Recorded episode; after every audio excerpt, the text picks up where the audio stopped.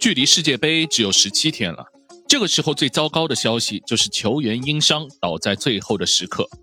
但往往怕什么来什么，欧冠最后一轮，热刺二比一反败为胜，逆袭了马赛，成功拿到小组第一，晋级淘汰赛。但是比赛中，韩国一哥孙兴民在和对手球员姆本巴的一次争顶中，被击中颧骨和左眼附近的区域，不得不提前离场接受治疗。赛后的合影照中，我们看到因为浮肿而睁不开眼的韩国人，就已经感觉有点不妙。等待了一天，热刺官方终于官宣，孙兴民左眼附近骨折，将在本周进行手术。随后，韩国足协也发表了声明，表示孙兴民能否参加卡塔尔世界杯，要在观察手术后恢复的情况再做判断。对孙兴民的伤情传出不同的消息版本。有的说伤势不重，不会影响他为韩国队出战，只是需要戴上面具。也有悲观者对手术不太乐观。官方的措辞没有具体解释眼部骨折的具体位置。有专业的网友分析，根据具体的骨折部位不同，恢复情况差异很大。轻的话，手术后一周左右就可以拆线并佩戴护具回到赛场；而最严重的情况，术后需要恢复六到八周才可以。所以。孙兴民的世界杯之旅还充满变数。韩国队显然已经在为孙兴民的缺阵做准备。韩国媒体提到了备选方案：一旦孙兴民无缘世界杯，那么韩国队很可能将由四三三改打四四二，而顶替孙兴民出现在边路的将会是黄喜灿。在今年两月份的世界杯预选赛上，当时孙兴民因伤无法出战。主教练保罗·本托就采用了黄义柱和赵圭成的双前锋搭档，取得了不错的效果。这轮欧冠小组赛制造的灾难不仅是孙兴民的受伤，切尔西左后卫刚刚复出不久的齐尔维尔也再度倒下，他的脚筋受伤，伤情严重。球迷把怒火对准了主教练波特，认为在提前出现后，一场无关紧要的欧冠比赛让重要球员冒着伤病风险是不可理喻的。当然。最痛心的可能还是英格兰主教练索斯盖特，国家队最稀缺的左边路又倒下了一个大将，世界杯的阵容他又要头疼了。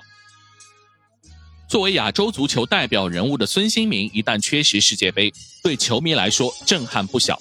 攻击的矛头自然又对准了空前的冬季世界杯。利物浦名宿卡拉格就指责国际足联腐败性的让卡塔尔主办世界杯。从而大大增加了球员因为在赛季中受伤而缺席世界杯的风险。卡拉格说，在那个地方举办世界杯本身就是一件不光彩的事。之前世界杯都是在夏季进行，但在那边的高温下踢不了球，所以只能在赛季中踢。球员们究其一生的梦想无非就是踢世界杯，现在却可能因为伤病而缺席。正如孙兴民以及世界各国球员身上所发生的事。瓦拉内在斯坦福桥哭泣着离场，一场伤病让球员休息十天半个月，这足以让球员缺席世界杯，这不应该发生。这一切都源于非法授予卡塔尔世界杯主办权，我认为这令人作呕。客观的说，本赛季的伤病潮对各个国家队的影响程度不一样，真正会产生致命影响的不多。韩国队算是一个，作为球队灵魂的孙兴民一旦缺席，韩国队的实力肯定大打折扣。除此之外，就是法国和英格兰。德尚在中场彻底失去了博格巴和坎特，二零一八年夺冠的中场组合解体。年轻的卡马文加和楚阿梅尼仓促接班，肯定是不能让人放心的。而另一方面，中卫瓦拉内能不能及时伤愈复出，也是个未定之谜。米兰门将麦尼昂也在国家队训练基地等待恢复。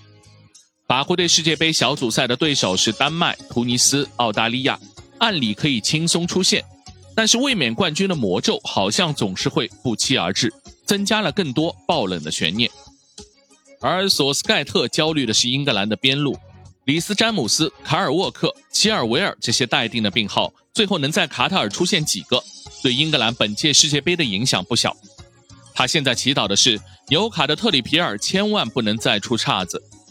至于中场失去了欧洲杯上稳定的凯文菲利普斯。天佑英格兰，多特蒙德的贝林厄姆本赛季横空出世，俨然成了目前转会市场上最受关注的候选人。索斯盖特也得以让莱斯加贝林厄姆的搭配来重新构建英格兰的中场。除了这两支国家队外，其他球队的受损程度尚且可控。葡萄牙的若塔和荷兰的维纳尔杜姆肯定无缘，阿根廷的迪巴拉、德国的诺伊尔和维尔茨、比利时的卢卡库等人还有希望能赶上。这些国家队主教练的手里也不乏可以调配的牌面，倒是没有明显伤病困扰又人才济济的巴西队，在本届世界杯上先声夺人，占据了一定优势。过去一周。多国足协向国际足联提交了没有强制要求的初步选拔名单，包括三十五至五十五名球员，其中含四名门将。而北京时间十一月十五日的零点前，每支球队需要提交二十六名球员的最终名单，最少二十三人，最多二十六人，至少三名门将。正因为考虑伤情因素，本届世界杯报送名单相比往届世界杯多了三个人。也为各国国家队主教练留出了腾挪空间，同时球队可以在世界杯开赛前二十四小时替换入围名单，包括但不限于提交的初选名单。那个时候，影响各队主帅决策的首要因素应该不再是战术体系的需要，而是球员的健康。当然，我们评估冬季世界杯对球员造成的伤害，肯定不能简单以世界杯参赛球队的影响来功利性的度量。各大欧洲联赛也确实从未安排过如此密集的赛事，更多对球员潜在的伤害还无法显示在水面。但相信经过卡塔尔这一轮次后，冬季世界杯会成为绝唱，因为没有人还能允许这样的闹剧继续发生。好，这就是本期的观你球事，我们下次见。